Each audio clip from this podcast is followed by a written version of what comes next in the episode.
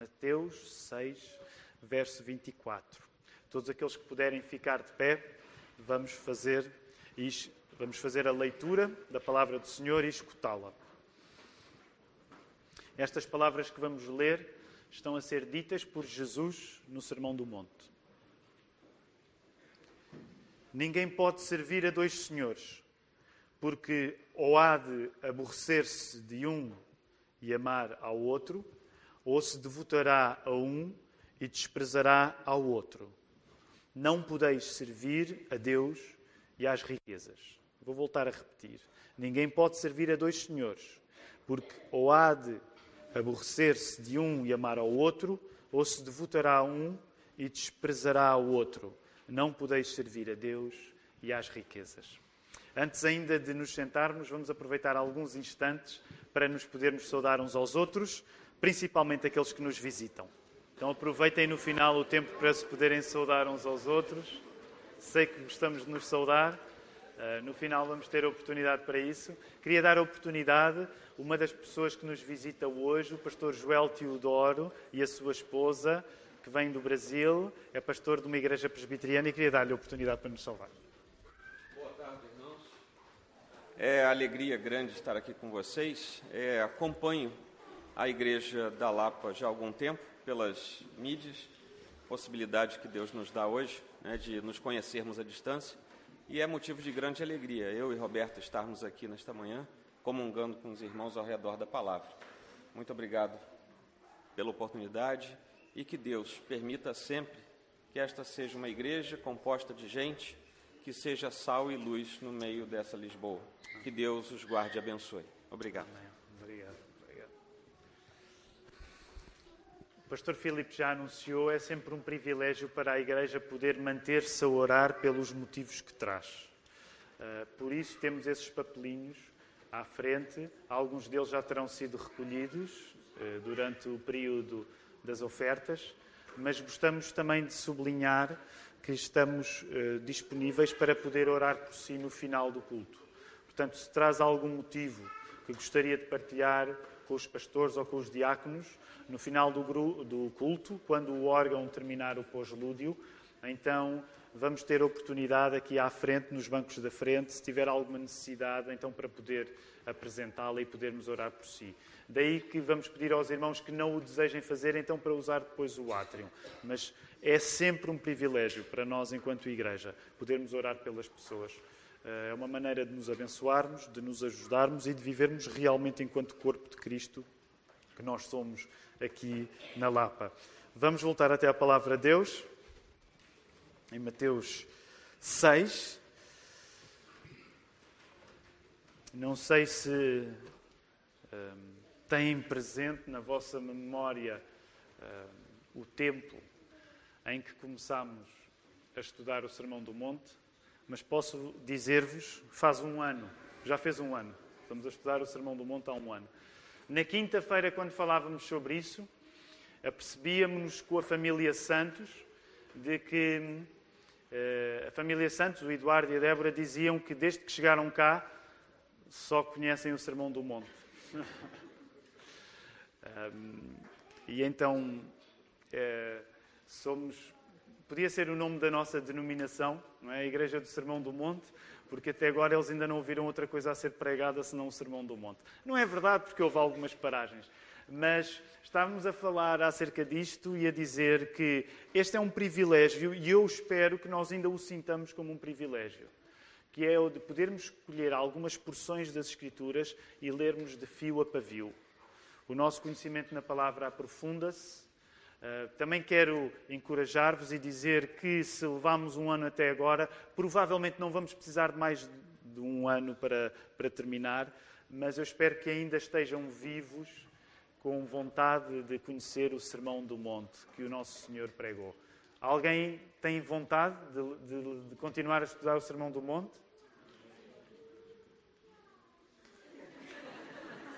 É a nossa maneira de exprimir vontade, não é? Assim portugueses e batistas. É assim que nós rolamos. É assim.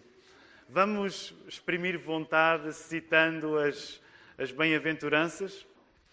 Vendo Jesus as multidões, subiu ao monte E como se assentasse, aproximaram-se os seus discípulos.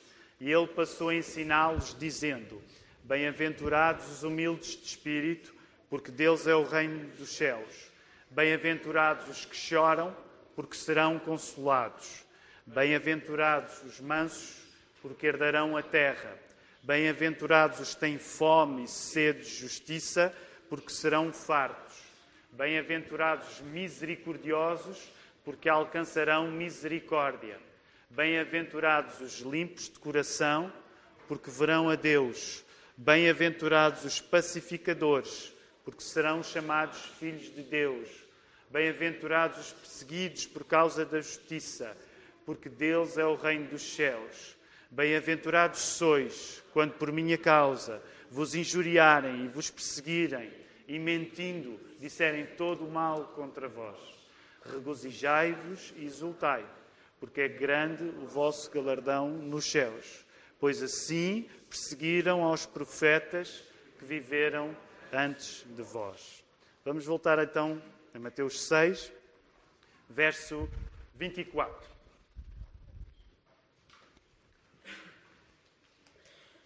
Hoje estaremos a falar apenas de um verso e creio que podemos reconhecer que novamente ficamos face a face com a radicalidade de Jesus. Jesus está a pregar um sermão que é um sermão em que as coisas às vezes são colocadas de uma maneira tão simples que é difícil para nós lidarmos com essa simplicidade. Só neste verso 24 que nós podemos olhar para ele, lê-lo e considerá-lo um pouco brusco, é possível encontrar pelo menos cinco conclusões. Não estou a dizer que é possível encontrar. Hum, é possível encontrar eventualmente mais do que cinco, mas pelo menos cinco conclusões eu creio que nós podemos tirar desse verso 24.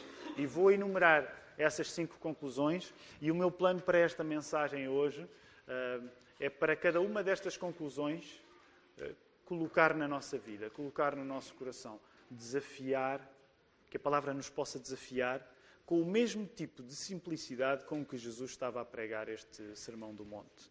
Então, algumas coisas que podemos concluir. Volto a ler o verso 24, só para poder, ainda antes de eu partilhar consigo cinco conclusões que pode tirar, que essas conclusões possam ser suas também. Vou dar-lhe alguns segundos para poder voltar a reler o verso 24.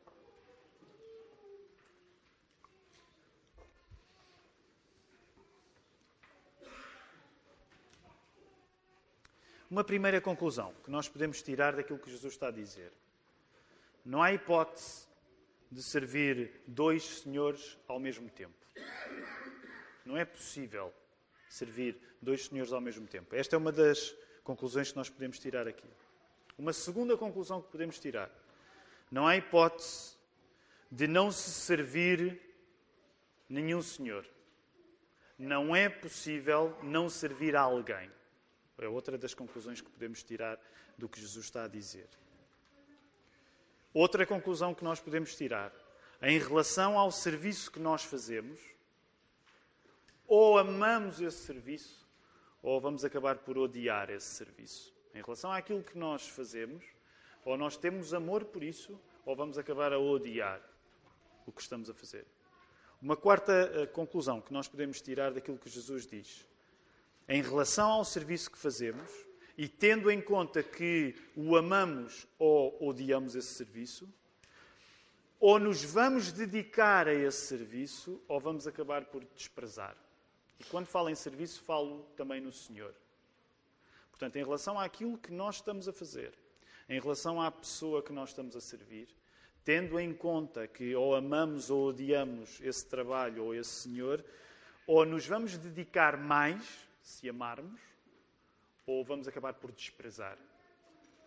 Ou nos vamos dedicar mais ao trabalho, se tivermos amor pelo trabalho, se tivermos amor pelo Senhor que estamos a servir, ou vamos acabar por desprezar esse trabalho se não tivermos amor pelo Senhor que estamos a servir ou pelo trabalho que estamos a fazer. E ainda uma quinta uh, conclusão. É possível simplificar toda esta questão em termos de uma dicotomia. Jesus intencionalmente está a trazer uma dicotomia. Está a trazer, se quisermos, uma palavra que hoje é muito usada pelo, por causa das discussões das questões, das chamadas questões de género. Mas Jesus intencionalmente está a trazer um binário, uma dicotomia entre servir a Deus ou servir as riquezas do mundo. Portanto, isto quer dizer que Jesus olha para aquilo que está a ensinar como passível de poder ser simplificado em termos de ou tu serves a Deus ou tu serves as riquezas do mundo. Esta simplificação é uma simplificação que o próprio Jesus está a usar. E quando nós ouvimos Jesus, é assim. Este rabi é assim que ensina. Portanto, lembrem-se no lugar onde nós estamos no Sermão do Monte. Se nós passarmos um primeiro período no capítulo 5 a ouvir este rabi, este mestre, a ensinar que os futuros cidadãos do reino que ele traz deveriam ter determinadas características, fundamentalmente foi isso que aprendemos no capítulo 5. Quando chegamos ao capítulo 6, este rabi, este mestre, este professor, problematiza a questão fazendo como que um teste às pessoas que dizem que o querem seguir. E esse teste é feito pegando em três áreas de piedade, três áreas de eh, justiça que existiam no judaísmo e que devem continuar a existir no cristianismo, que, como lembramos no início do capítulo 6, é a área. Lembram-se? Força, digam vocês. É a primeira área, é a área das esmolas, o nosso cuidado com os outros. A segunda área é a área da oração, a nossa relação direta com Deus. E a terceira área, a área do jejum, a nossa relação connosco próprios, sendo uma coisa que deve ser feita em segredo. Portanto, este mestre tem estado a ensinar que ele traz um reino novo, que os cidadãos do reino novo que ele traz devem ter determinadas características, características essas, todas elas exigentes, quando citamos as bem-aventuranças, começamos apenas a, a, ver a exigência deste rabi.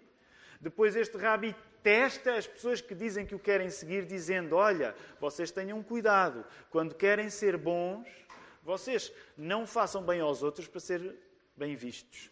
Não façam orações à frente dos outros para serem bem vistos. Não façam jejum à frente dos outros para serem bem vistos. Tenham cuidado com as coisas boas que querem fazer, porque até nas coisas boas que querem fazer, o vosso coração pode ser mau. E se na primeira fase do capítulo 6, Jesus esteve a dizer: Cuidado com o bom que tu queres ser. Ele entrou, como nós sabemos, há umas semanas que estamos a estudar isto, a partir do verso 19, ele passou a entrar em assuntos que já não têm a ver necessariamente apenas com as coisas boas que nós poderemos querer fazer com o mau coração, mas com as coisas do mundo. E ele começou a falar nas riquezas do mundo. Primeiro, ele tratou do assunto do nosso coração porque não é possível seguir a Jesus sem que o nosso coração esteja no centro, como aquilo que é realmente avaliado, aquilo que mostra se nós estamos a segui-lo ou não. E agora que ele começou a falar nas coisas do mundo, ele continua a fazer um equilíbrio entre a maneira como nós olhamos para as coisas do mundo e o que as coisas do mundo significam no nosso coração. E por isso é que ele está a fazer esta brutal simplificação. Não é possível servir a dois senhores. Ou tu vais servir a Deus, ou tu vais servir a Mamon. Mamon, acredita-se que seria. Uh, Mamon quer dizer mesmo dinheiro, acredita-se que poderia ser uma divindade pagã, uh, mas é de facto esta ideia de riquezas do mundo. Ou tu serves a Deus, ou serves as riquezas do mundo. Para aqueles que gostam do Bob Dylan, lembram-se da canção, não é? You gotta serve somebody. It may be the devil or it may be the Lord, but you gotta serve somebody. Uh, e é precisamente o resumo daquilo que Jesus estava a dizer neste verso 24. Quero sugerir algumas atitudes que eu creio que devem ser imitadas por nós, pelas pessoas que estão aqui esta manhã e que dizem: Eu sou um discípulo de Jesus, eu sou um seguidor de Jesus. Gostava de vos encorajar, tentando extrair destas coisas que Jesus está a dizer, atitudes práticas para nós. Agora, é importante, quando se prega a mensagem de Jesus, fazer justiça ao modo como ele prega. E sabem que uma coisa que tenho partilhado convosco vez após vez é que não é fácil ouvir Jesus. Logo, não faz sentido que se alguém vai pregar a mensagem de Jesus, se alguém vai pregar o Evangelho de Jesus, facilite onde Jesus não facilitou. Não me entendam mal. Com isto, eu humanamente não posso e não devo atrapalhar. Mas uma das coisas que é fundamental que nós entendamos quando lemos a palavra é que se Jesus fez questão de apresentar as coisas de uma maneira simples, não nos compete complicar o que ele intencionalmente simplificou. Porque se Jesus simplificou algumas questões, é porque a simplificação que ele usou terá mais resultados na nossa vida, seus discípulos, do que se nós depois complicarmos. Então eu gostaria de partilhar hoje algumas coisas convosco e gostaria de ser tão simples como Jesus foi. Outras ocasiões há em que Jesus ensina e ele aparentemente não simplifica tanto. E nessas alturas o mesmo devemos fazer. Mas neste caso, neste verso 24, é importante que o modo como eu vou partilhar isto convosco seja tão simples como simples Jesus estava a ser. Primeira coisa que gostava de te encorajar nesta manhã. Não adianta procurares uma perspectiva mais elaborada acerca de quem serves com a tua vida para te protegeres desta dicotomia, deste binário incómodo que Jesus usa de Deus versus riquezas deste mundo. Vou voltar a repetir esta ideia.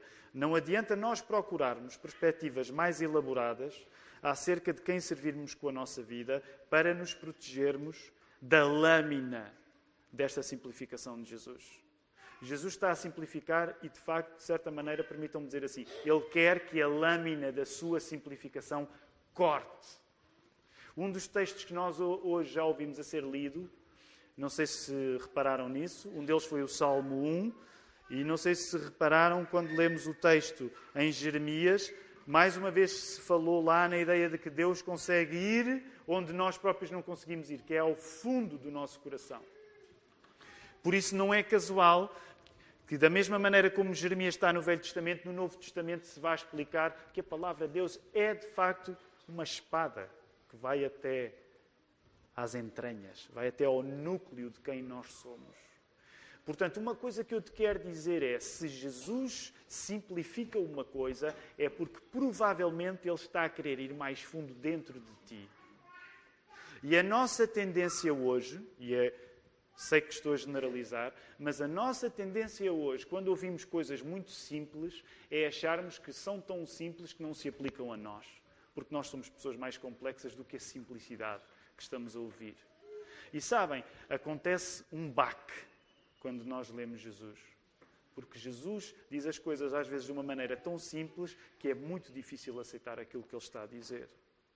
Jesus intencionalmente não está a dar terceiras vias. Olha, tu podes servir a Deus ou as riquezas deste mundo, ou uma coisa mais ou menos uns 60% para um lado, uns 40% para o outro. Não. Jesus intencionalmente está a simplificar. E para tornar tudo ainda mais agudo, uh, o verbo servir no grego, que aí está, é dolaian. E o verbo eh, dolaian, servir, vem da palavra servo que em algumas traduções vocês podem encontrar mesmo como ser escravo. Para tornar tudo ainda mais difícil para nós eh, no século XXI, a ideia de servir é a ideia de ser escravo. É a ideia de que a nossa vontade está submetida a uma vontade do nosso Senhor. Quando nós procuramos complicar as coisas, nós perdemos a oportunidade de ter a nossa vida corrigida pela exigência de Jesus. E deixem-me dizer, a exigência de Jesus é amorosa. Não tenhas medo de acreditar em Jesus quando ele te parece tão pouco sofisticado. Não tenhas medo de acreditar em Jesus quando ele te parece tão pouco sofisticado. Porque provavelmente a pouca sofisticação que parece que Jesus está a demonstrar quando diz coisas tão uh, dicotómicas como esta, é uma maneira dele cuidar de ti como a tua complicação não consegue cuidar. E deixa-me colocar-te então esta pergunta. Se tu tiveres de ser completamente honesto para ti mesmo, Para onde é que tu dirias que pende mais a balança da tua vida? Se tivesse ser completamente honesto contigo mesmo, para onde é que tu dirias que pende mais a balança da tua vida? Para servires a Deus ou para servires as riquezas deste mundo? Esta é uma pergunta que não sou eu que te faço esta manhã. Esta é uma pergunta que te é feita de cada vez que tu fores realmente querer ouvir Jesus. Se tu realmente queres ouvir de Jesus, tu tens, tu tens de aceitar que Jesus te coloque na posição desconfortável de te poder fazer esta pergunta. Quem é que eu tenho servido mais realmente? Deus ou as riquezas deste mundo? Uma segunda segundo encorajamento, e eu espero que seja encorajamento. Se nós somos pessoas que por natureza servem sempre um Senhor, se nós somos por natureza pessoas que servem sempre um Senhor, mesmo que não tenhamos consciência disso, nós devemos ser pessoas em exame constante ao nosso coração. Jesus está aqui a dizer que não é possível ser um ser humano e não servir a um Senhor. O nosso coração serve sempre a alguém. Quer nós tenhamos consciência disso ou não tenhamos consciência disso. Ora, se nós aceitarmos esta visão que Jesus tem acerca das pessoas, acerca da nossa natureza, uma das coisas que nós precisamos desesperadamente fazer é examinar o nosso coração. Deixa-me perguntar-te: como é que tu te mantens atento ao teu coração? Como é que tu ouves o teu coração? Que recursos pessoais é que tu usas para ouvir o teu coração? E agora, quando falo em recursos pessoais, falo se tu és crente em Jesus Cristo, por exemplo, como é que tu usas a oração para auscultares o teu coração? Como é que tu usas a palavra de Deus para auscultares o teu coração? Porque se tu fores cristão, tu acreditas que através da oração e através da leitura da palavra, tu vais conhecer quem realmente és. E por isso eu quero te perguntar: quais têm sido as tuas práticas reais de, através da oração, tu descobrires quem és? Como é que tu usas a oração para descobrires quem és? Atenção, eu não te estou a perguntar como é que tu usas a oração para teres coisas. Isso é fácil. É orar e pedir. Que eu te estou a perguntar é como é que tu usas a oração para descobrires quem és, para ires lá ao fundo onde a palavra penetra. Como é que tu usas a palavra de Deus para auscultares o teu coração? E eu não quero uh, despejar culpa em cima de ninguém esta manhã, mas eu acho que, poderemos, eu acho que podemos conceder.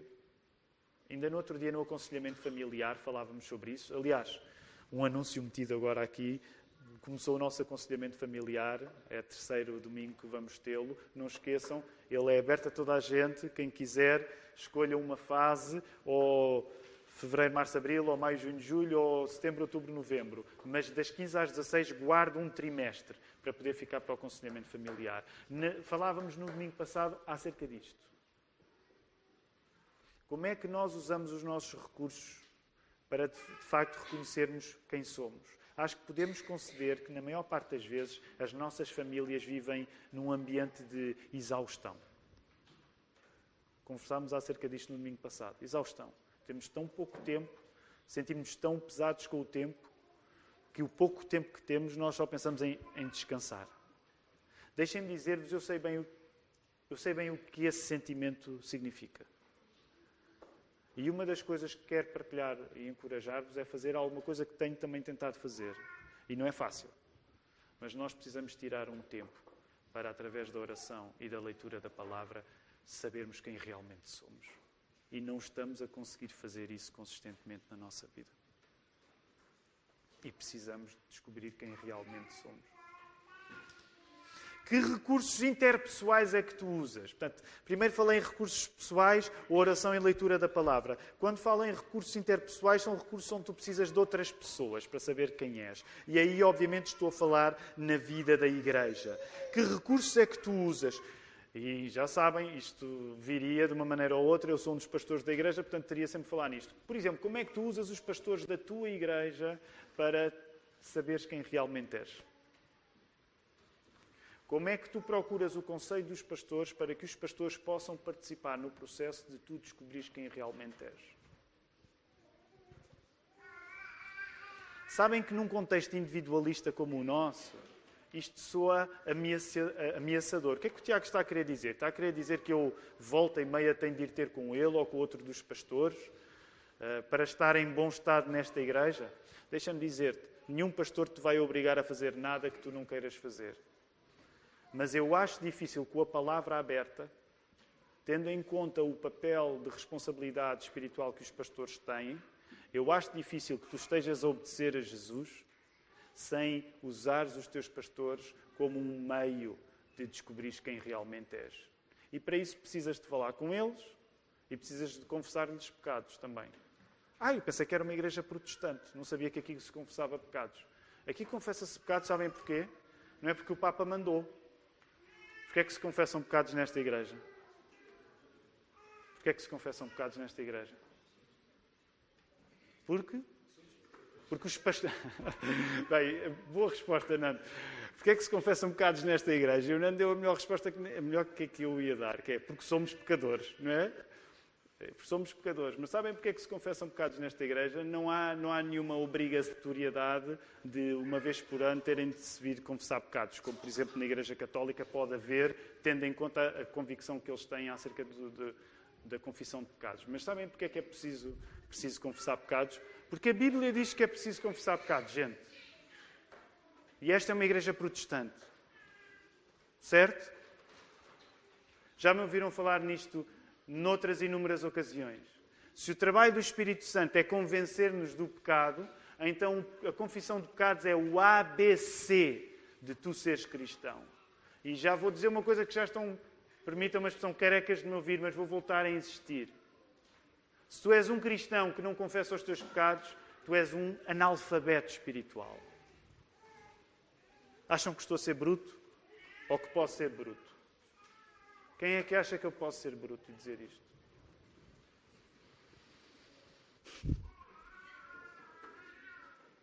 Que recurso é que tu tens usado? Que recurso é que tu tens usado? Que a Bíblia te manda usar para tu conheceres o teu coração. E deixa-me dizer para isto não soar pesado para não soar pesado, eu acho que posso dizer isto e falar em nome dos pastores. Quando as pessoas vêm ter com os pastores e confessam, por exemplo, os seus pecados, acredita, os pastores não batem, não mordem, não, não espezinham, não te tratam mal. Há alguém que tenha vindo confessar pecados aos pastores e que tenha sido bem tratado, que possa dizer assim um amém?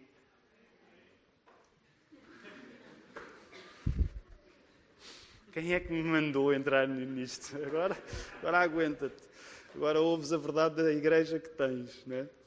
Ok, mas não é só, não precisa de ser só com os pastores. Estou a falar nos pastores, porque eles têm essa responsabilidade, naturalmente, mas estou a falar os teus irmãos na fé. Que recurso é que tu usas com os teus irmãos para confessares os teus pecados, partilhares as tuas fraquezas? Se tu precisas de saber e conhecer o teu coração, isso significa que vais ter de usar a oração, que vais ter de usar a leitura da Bíblia, mas significa que vais ter de usar o corpo de Cristo, que é a Igreja. Se o corpo de Cristo não participa na tarefa de tu te conheceres realmente, então tu estás a passar ao lado de, recursos que, de um dos recursos que Deus te dá para tu poderes depender do Espírito dele. Se assim não viveres, corres o risco de te enganares a ti próprio, sendo inconsciente acerca de quem realmente és. Vives a tua vida sem pistas acerca da vida que vives. Se tu não usares estes recursos, a leitura da Bíblia, a oração, recursos pessoais, recursos interpessoais, os pastores da tua igreja, a comunhão com a igreja que tem, se, se, tu não usares estes recursos, o risco é tu viveres uma vida inconsciente de quem realmente és, nesse sentido, viveres a tua vida sem pistas acerca da vida que vives. Deixa-me avançar. Qual a tua atitude em relação ao que tens para fazer na vida. Como andas a servir? Okay, se Jesus diz que todos nós servimos, quer tenhamos consciência, quer não, te, não tenhamos, deixa-me perguntar-te como é que tu andas a servir.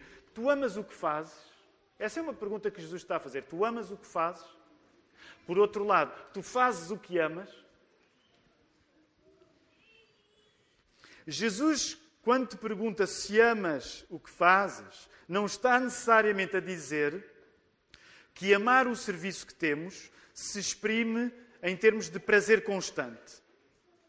Mas, pelo, pelo menos, devemos conceder que há um nível prolongado de acreditarmos naquilo que fazemos, mesmo que isso tenha custos pessoais. Jesus não está a dizer que fazer aquilo que se ama ou amar aquilo que se faz é estar sempre contente.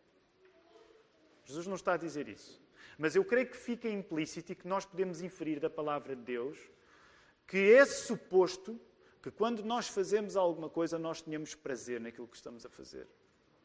Assim sendo, se tu não amas aquilo que fazes, devias começar a amar aquilo que fazes, caso estejas com a atitude errada no trabalho certo. Vou voltar a repetir. Se tu não amas o que fazes, devias começar a amar o que fazes, caso estejas com a atitude errada no trabalho certo. Estão a seguir-me ainda? Tu deves amar aquilo que fazes se estás a fazer o trabalho certo com a atitude errada. Por outro lado, devias começar a fazer aquilo que amas caso estejas com a atitude certa no trabalho errado. Ainda me estão a seguir? Devias começar a fazer aquilo que amas caso estejas com o trabalho errado, mas com uma atitude certa. Na fé, na fé cristã, a responsabilidade não joga contra o coração, mas as duas coisas devem estar integradas. Nós somos chamados a amar aquilo que fazemos e a fazer aquilo que amamos. Isto não significa que não há dificuldades nesse processo, claro que sim.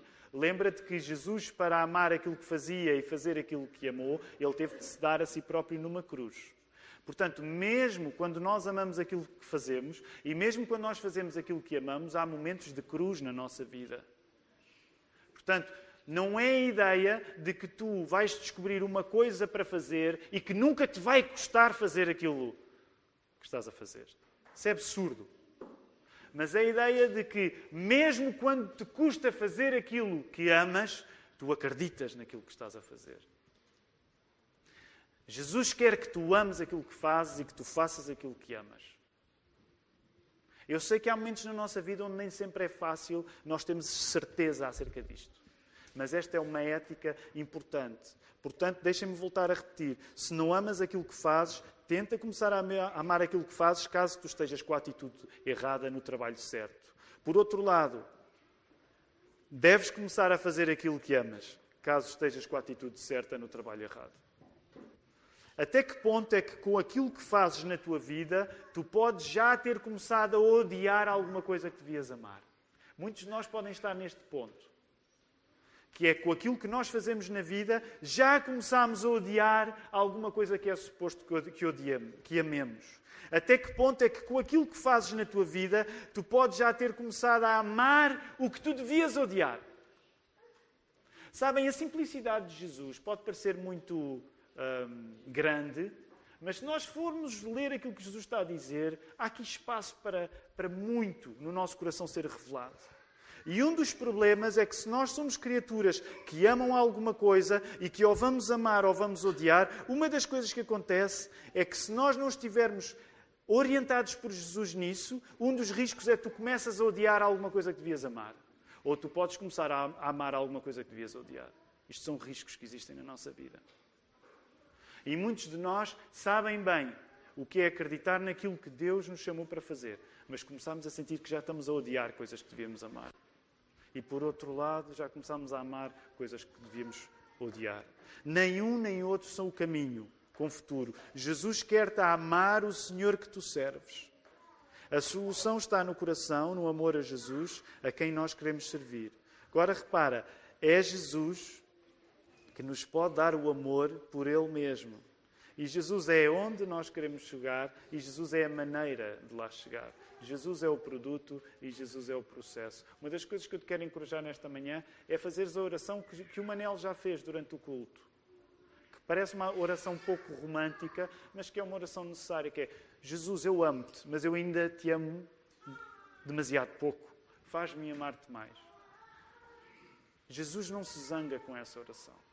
Porque Ele é o produto final, mas Ele é também a maneira de tu lá chegares.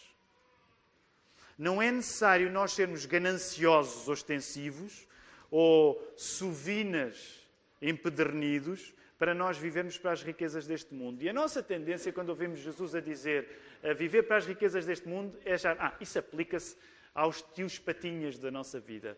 Se calhar o tio Patinhas já é uma figura que não chega à, à juventude, que não sei se conhece o tio Patinhas. A juventude da minha idade ainda sabia quem era o tio Patinhas, não é? O tio Patinhas é uma criatura da, da, do Walt Disney e que vive em Patópolis. Isto é culpa, de, foram os irmãos brasileiros que traduziram assim, Patópolis. Então vive em Pat, é Patópolis, certo? E tem uma caixa forte, eh, que na prática é uma grande piscina, não sei se sabem, eu estou a dizer-vos alguma coisa de novo. É uma grande piscina de dinheiro e um dos desportos que ele pratica, ele já é uma pessoa velha, já com alguma idade, mas ele tem um vigor incrível ainda para nadar dentro da sua grande, da sua, é caixa forte, é caixa forte, não é? Que é uma caixa forte que ainda por cima é mesmo ostensiva, porque acho que tem um grande cifrão na parte de fora e por isso é que há ladrões que estão sempre a querer roubar aquilo, porque se tu tens muito dinheiro, se calhar não é uma boa ideia teres um grande cifrão lá no lugar onde tu guardas. Mas pronto, esta é a dinâmica da ação do, do tio Patinhas. E a nossa tendência, ou pelo menos para mim que sou um pouco infantil, é achar que quando Jesus fala em alguém que ama riquezas do mundo, ah, isto é, são os tios patinhas, não é para mim. Eu, para já, não tenho uma piscina de dinheiro onde nadar. Uh, e não se aplica. Mas o que Jesus está a querer dizer é uma coisa diferente. Jesus está a querer dizer-te que tu podes não ser rico e teres o problema, viveres a maior tentação dos ricos. Já partilhei isto convosco há algumas semanas. Deixem-me partilhar convosco uma ilustração rápida.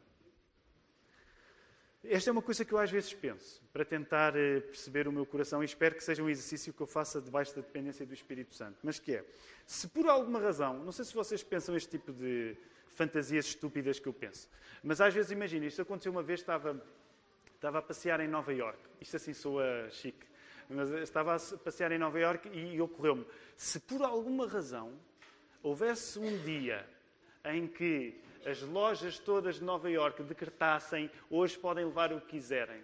Hoje podem levar o que quiserem. Hoje tudo aquilo que nós tivermos podem vir cá buscar.